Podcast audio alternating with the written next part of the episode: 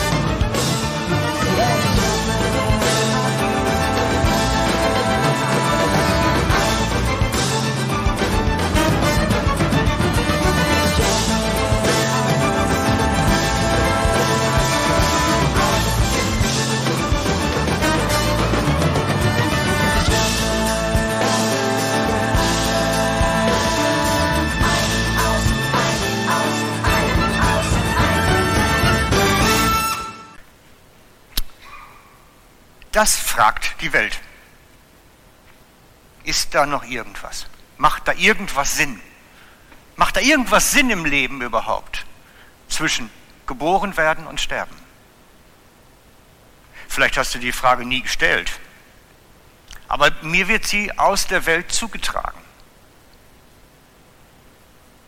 Vor einiger Zeit ein Mann in meinem Alter zu mir gekommen, leitet ein großes Unternehmen, einen Top-Job Management,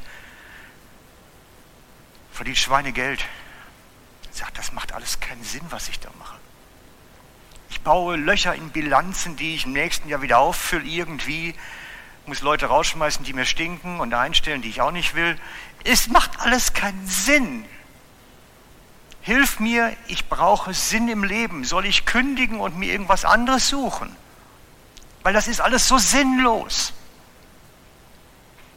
Genau das Gespräch haben wir geführt in der Kneipe. Macht das alles Sinn? Und was macht überhaupt Sinn? Das ist doch die Frage. Bist du dir darüber im Klaren, was in deinem Leben Sinn gibt? Wofür lebst du? Was ist dein Antrieb im Alltag? Wofür machst du das, was du machst überhaupt? Und lohnt sich's? Wo geht das hin? Viele Männer sagen am Ende ihres Lebens, dass sie viel zu viel gearbeitet haben. eine sehr oberflächliche Antwort, aber das ist so eine von den Geschichten. Ich bin eigentlich an den Sachen vorbeigelaufen, die ich hätte machen sollen. Das sagt es eigentlich. Also was ist dein Antrieb? Dem spüren wir heute nach. Und vor allen Dingen der Antrieb mit der Leute, mit denen du unterwegs bist. Was macht Sinn? Die Frage ist steilalt. Das haben sich die Menschen schon immer gefragt. Was macht Sinn? König Salomo hat das gefragt. Sonja, darf ich dich mal bitten, dass du umschaltest auf den Bibeltext, den ersten? Super, danke. Steht im Prediger König Salomo im Prediger 1 die Verse 12 bis 14. Ich, der Prediger, war König über Israel in Jerusalem. Ich richtete mein Herz darauf, mit Weisheit alles zu erforschen. Das war sein Lebenssinn. Hört ihr? Ich richtete mein Herz darauf, mit Weisheit alles zu erforschen. Das war sein Lebenssinn. Was unter dem Himmel getan wird, das ist ein mühsames Geschäft, das Gott den Menschenkindern gegeben hat, damit sie sich plagen sollen. Oder man könnte auch sagen, das Leben ist ein mühseliges Geschäft. Ich beobachtete alle Werke, die getan werden unter der Sonne, und es war alles nichtig und ein Haschen nach Wind. Alles Haschen nach Wind. Daher stammt die Formulierung. Was macht dein Leben? Ist es auch nur Haschen nach Wind? Haschen nach Wind ist dieses Greifen des Nebels. Versuch mal Nebel zu fangen mit den Fingern. Macht das alles Sinn? Ist die Frage dahinter. Und er sagt, ich habe mein Leben darauf verwendet, Weisheit zu erlangen. Da habe ich mich investiert. Macht das Sinn? Und er sagt, macht das Leben Sinn überhaupt? Macht das Leben überhaupt Sinn? Und was treibt uns an dann bis zum End? Wisst ihr, viele Menschen haben ihre Antreiber. Die einen sagen, ich brauche genug Geld, damit ich dann in Sicherheit alt werden kann. Na gut, da braucht es einmal eine kräftige Wirtschaftskrise, dann ist das Ganze mal in Frage gestellt, aber da kann man schon mal eine Menge Lebenssinn draus ziehen. Dass man sein Haus bezahlt hat, weiß, wo man schlafen kann, wenn man irgendwie alt wird, das ist schon eine Möglichkeit, Lebenssinn zu finden. Glaubt mir, das ist ein dünnes Eis. Das sage ich aus Erfahrung. Andere haben so ihre Kinder, ihre Familie. Hauptsache meinen Kindern geht's gut. Ich opfere mein Leben dafür, dass sie es besser haben. Ich habe mal einen Wirtschaftsgranaten kennengelernt, der hat ein super Unternehmen gebaut. Hauptsache meine Kinder führen das gut weiter. Und dann haben die sich nachher lieber ein Lambo gekauft oder ein Ferrari oder was das war und das ganze Geld verpulvert, Unternehmensrest verkauft und dann war es plötzlich alles weg. Der hat sein ganzes Leben gekrampft, ist gestorben dran nachher, dass seine Kinder es in zehn Jahren verpulvert haben. Das macht Sinn, oder? Nee, für mich nicht. Kinder können einem nicht den Sinn des Lebens geben. Und gerade ihre gute Erziehung und ihr Wohlstand nicht. Kinder können nicht den Sinn des Lebens geben. Manche sehen ihren Lebenssinn darin, dass sie Anerkennung und Ehre bekommen und einen hohen Stand haben, tun alles darum, Influencer zu werden, heißt das heute. Ja, früher wurde man halt Politiker oder was auch immer, heute sind das alles Influencer. Da kriegt man Anerkennung, hat so und so viele Followers auf Facebook und auf YouTube. Früher hatte man Wähler in der Partei. Das macht Sinn. Problem ist nur, sagst du einmal ein falsches Wort, bist du abgesägt. War das alles vorbei? Nee, das hält auch nicht. Das hält auch nicht. Es befriedigt alles nur unsere Seele kurzfristig und ist alles auf dünnem Eis gebaut. Also die Frage, wenn jetzt so ein Mann zu mir kommt, wie ich das eben geschildert habe, was sage ich dem jetzt? Was macht Lebenssinn? Grundsätzlich mal erstmal. Das ist eine grundsätzliche Frage, gar nicht mal eine christliche Frage. Das ist eine ganz grundsätzliche Frage. Wie kommt man zu Lebenssinn? Ich weiß nicht, ob ihr schon mal darüber Gedanken gemacht habt. Ich habe da richtig seit langem mal wieder studieren müssen. Wie formuliert man das denn eigentlich überhaupt? Lebenssinn gibt nur dann etwas, wenn es größer ist als mein Leben, als mein Ego, als meine Bedürfnisse etwas, was wesentlich größer ist als ich erstmal. Sonst gibt es keinen Sinn. Es braucht etwas, wo wir uns mit unserem ganzen Leben hineingeben und investieren. Und das wollen wir. Dann macht es Sinn. Mal ganz grundsätzlich mal erstmal. Ich möchte euch ein Beispiel aus der Neuzeit geben. Jemand, der Lebenssinn gefunden hat, ob ich damit übereinstimme, ist eine andere Sache, aber jemand, der Lebenssinn gefunden hat. Jemand, der Lebenssinn gefunden hat, ist für mich die liebe Greta. Greta Thunberg. Sie investiert sich ihr ganzes Leben und egal was es an Kosten mit sich bringt, da drin irgendeinen grünen Planeten zu schaffen, in dem wir als Menschen einvernehmlich mit der Natur leben können. Daran können wir jemanden sehen, der Lebenssinn gefunden hat, dass er sich sein ganzes Leben völlig investiert. Egal, was es kostet. Egal, was es kostet. Ob wir damit übereinstimmen oder nicht, sei dahingestellt. Aber sowas gibt Sinn. Und wenn man große Bewegungen gründen möchte, muss man sinnstiftend gründen.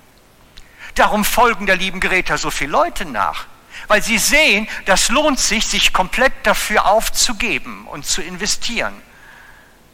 Egal, ob ich nachher einen Eintrag im Zeugnis habe, dass ich freitags in der Schule fehle. Egal, ob ich irgendwo eine Vorstrafe kassiere, weil ich schließlich unerlaubt demonstriere. Ich ziehe meinen Lebenssinn durch. Ich ziehe meinen Lebenssinn durch. Das gibt es auch ganz im Negativen. Das gibt es auch ganz im Negativen. Was viele von uns noch wissen aus dem Geschichtsunterricht in der Schule, ist die Geschichte vom Adolf Hitler. Der hat einem Volk Lebenssinn gegeben. Wir schaffen ein arisches Reich. Und wir nehmen dafür militärisch ganz Europa ein und noch mehr. Und hat darüber Lebenssinn gestiftet. Denn sie haben ihr Leben dafür hingegeben, um das zu realisieren. Bis aufs Letzte. Große Sachen werden nur über die Sinnfrage bewegt und gelöst. Immer. Jede große Bewegung geht nur über die Sinnfrage. Macht das Sinn, sich da wirklich völlig für aufzugeben? Denn das ist die Lebensfrage. Für was bist du bereit, dich völlig zu investieren? Jesus ist auch so zu den Menschen gekommen. Er hat ihnen nämlich gesagt, ich bin bereit, mein Leben zu geben für diese Sinnfrage.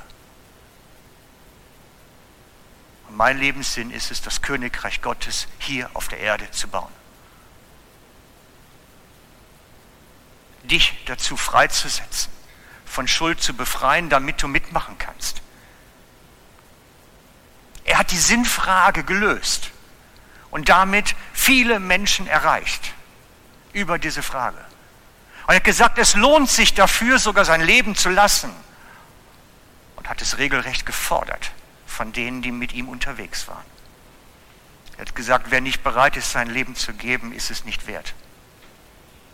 Das ist die Sinnfrage. Bist du bereit, bis zum letzten Tropfen deines Lebens dafür einzustehen? Das ist die Sinnfrage.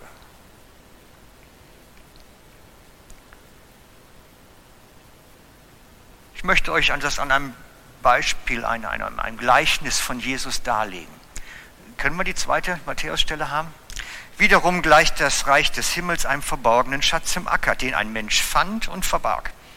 Und vor Freude darüber geht er hin, verkauft alles, was er hat und kauft jenen Acker. Das ist die Sinnfrage. Denn er sagt, wer den Schatz haben will, des Königreich Gottes, wird alles geben müssen. Das löst die Sinnfrage. Und daran erkennen wir, ob wir niedrigere Ziele haben, wo wir einfach ein bisschen was Gutes wollen, was meistens egoistisch letztlich ist, oder ob wir etwas haben, was nicht egoistisch ist, sondern was unsere Sinnfrage erfüllt. Und wir leben in einer Zeit, wo selbst bei den Christen das alles so auf Low Level läuft. Wo man ja halt ein bisschen Christ ist und ein bisschen Zehnten gibt und ein bisschen Geld halt in die Gemeinde, wo man ein bisschen sich investiert und wenn die anderen das nicht gut machen, dann beschwert man sich drüber. Das löst nicht die Sinnfrage. Die Sinnfrage ist, bist du bereit, dein Leben für das Königreich Gottes zu geben? Da geht es nicht um Zehnten, da geht es um alles. Da geht es um den Sinn des Lebens, um das, wofür du dein Leben gibst, um den Kern. Alles oder nichts. Alles hergeben und die Perle kriegen oder nichts. Darum geht es. Alles oder nichts, das ist die Sinnfrage. Nicht ein bisschen Low Level. Gibt es nicht. Und ich lade euch ein.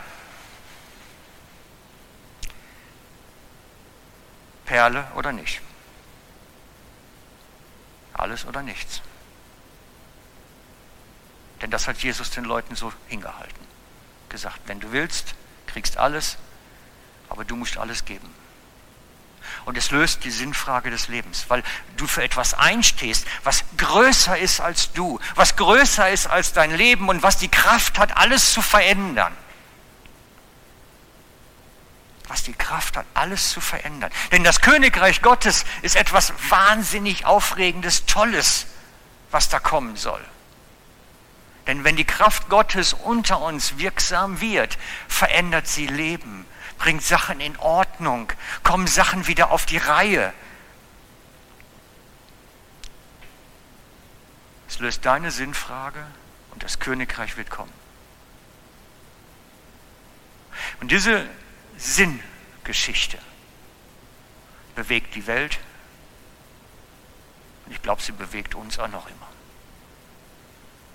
Und sie muss uns immer bewegen, denn wir müssen uns immer wieder darauf einnorden. Wofür mache ich das, was ich mache? Und lohnt sich das überhaupt? Und ich sage dir heute, es lohnt sich. Denn das, was kommt, ist viel größer, als du dir vorstellen kannst.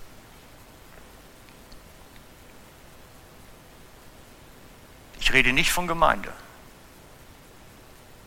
oder Hauskreisen oder was auch immer. Ich rede vom Königreich Gottes das kommen soll.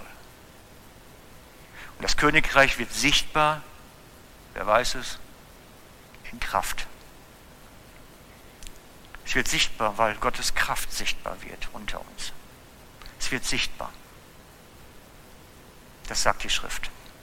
Und wir werden es erleben zusammen, die, die alles hingeben, um alles zu bekommen. Das ist die Geschichte. Und diese Frage bleibt die ist nicht mit einem Mal beantwortet. Die ist nicht mit einem Teenie-Gebet erledigt. Die kommt immer wieder, nämlich dann, wenn es kommt an den Punkt, wo wir bezahlen müssen. Dann taucht sie wieder auf, die Frage. Jedes Mal, wenn da einer kommt und uns die Rechnung serviert, kommt die Frage wieder hoch. Macht das noch Sinn? Bin ich noch innerlich dabei? Und wir müssen sie jedes Mal neu für uns beantworten. Weil sonst macht es irgendwann so ein Biege. Macht es Sinn, seine Zeit so zu investieren, seinen Herzschlag so reinzubringen, seine Leidenschaften da wirklich reinzugeben, seine Jahre zu investieren, seine Freizeit, sein Geld? Macht das Sinn? Und die Frage kommt immer wieder neu und wir müssen sie uns immer wieder neu für uns beantworten. Wir müssen immer wieder klarkriegen, ja, wir haben Ja gesagt, wir wollen die Perle, wir wollen alles und es kostet uns alles. Sinnfrage ist zentral für uns, Freunde. Und sie bleibt es. Und ich hoffe, ich hoffe einfach, du kommst mit auf den Weg, sie für dich zu beantworten und mit dabei zu sein bei denen, die da auf der Perlenjagd sind. Viele Lieder, die wir singen,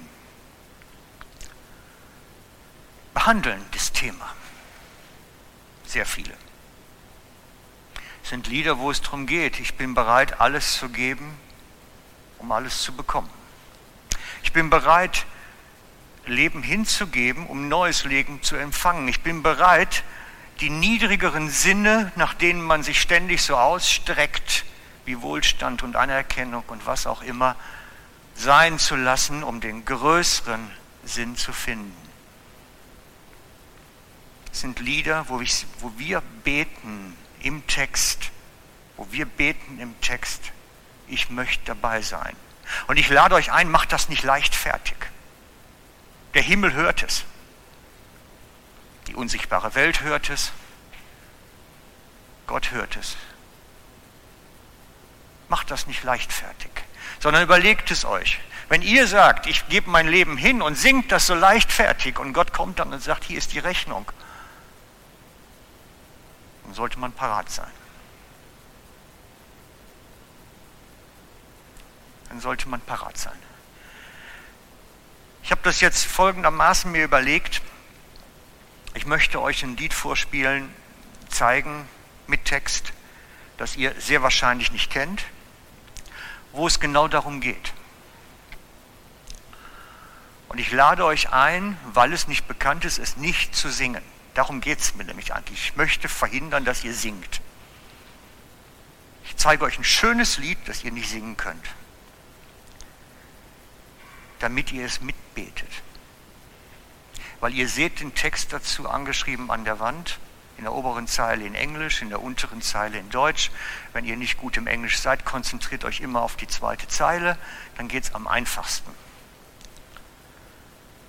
Und selbst wenn ihr das Lied kennen solltet, so ein paar Leute von uns kennen es, singt es, wenn für euch leise mit. Denn es soll uns zum Gebet dienen. Und ich werde nachher mit euch gemeinsam laut dieses Vorgesungene und was ihr innerlich singen könnt, mit, beten könnt, das Lied, werde ich dann nachher abschließen mit gemeinsamem lauten Gebet. Ist das okay so? Kommt ihr mit?